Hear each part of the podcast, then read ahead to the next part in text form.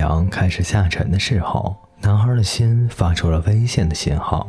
此时，他们正处于一片巨大的沙丘之前。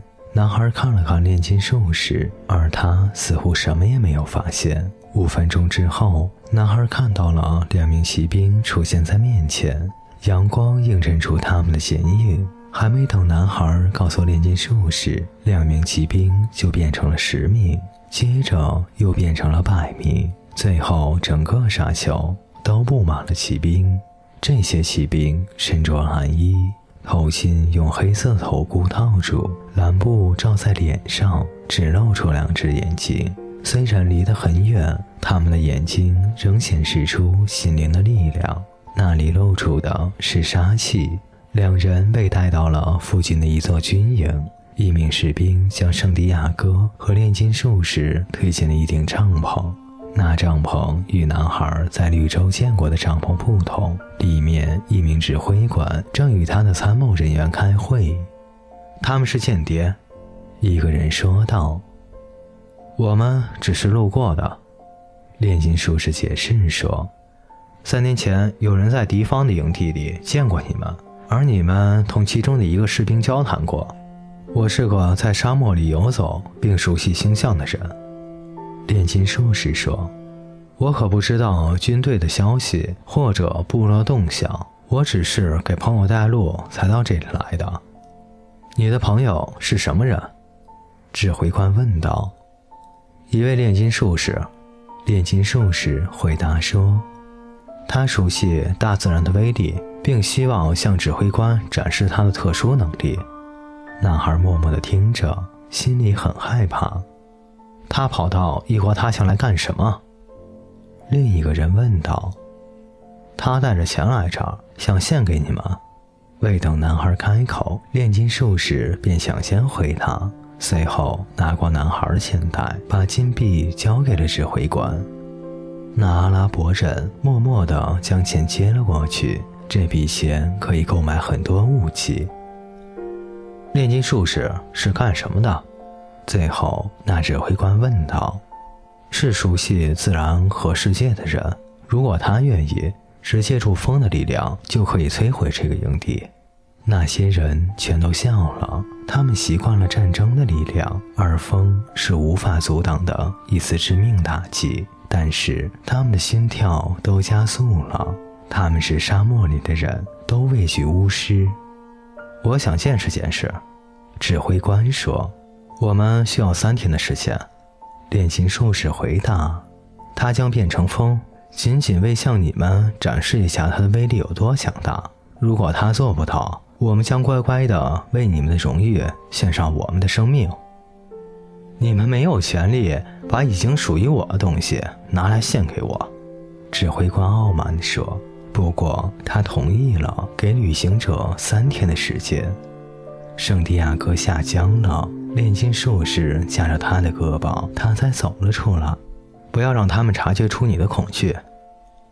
炼金术士说：“他们都是勇敢的人，最鄙视胆小鬼。”但是男孩已经说不出话来。走到营地中央时，男孩才能够开始讲话。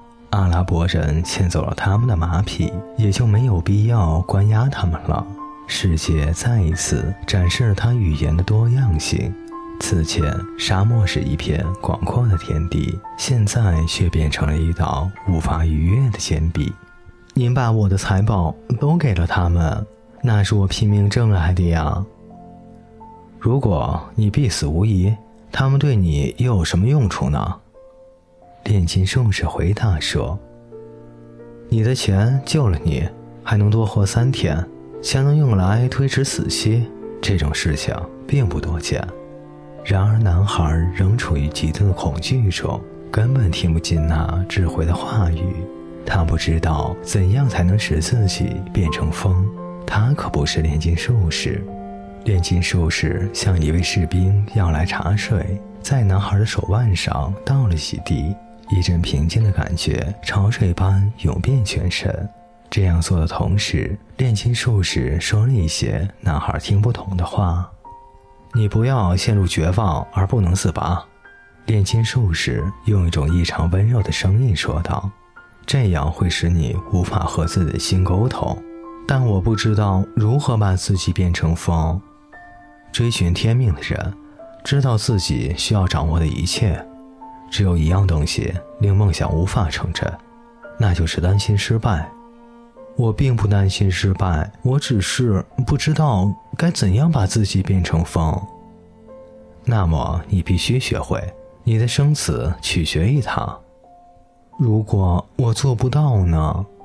你将在追寻天命的过程中死去，这也比大多数普通人的死要好得多，因为他们根本不知道有天命存在。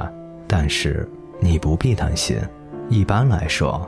死会使人对生更加敏感。第一天，附近就发生了一场大规模的战斗，一些伤员被抬回营地，一切都不会因死亡而有所改变。男孩想，阵亡士兵会被其他人代替，而生活会继续下去。我的朋友，你原本可以死得晚一点儿。一名守候在同伴尸体旁边的士兵说道：“你原本可以等到和平降临的时候再死，但是无论如何，最终你还是得死。”天黑之前，男孩去找炼金术士。炼金术士正要带上猎鹰去沙漠。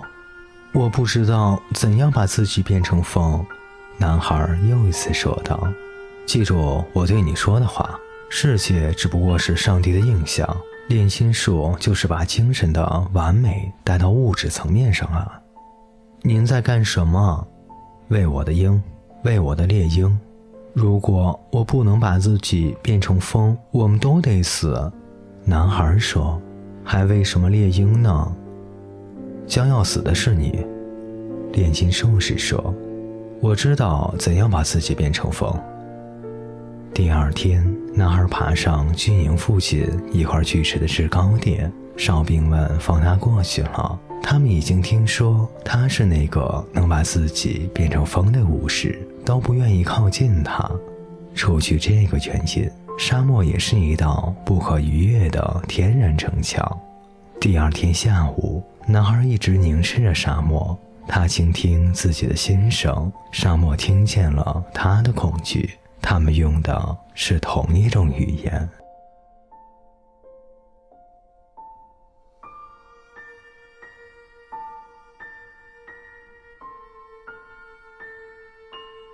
各位听众朋友，本节故事就为您播讲到这里，感谢您的陪伴，我们下节再见。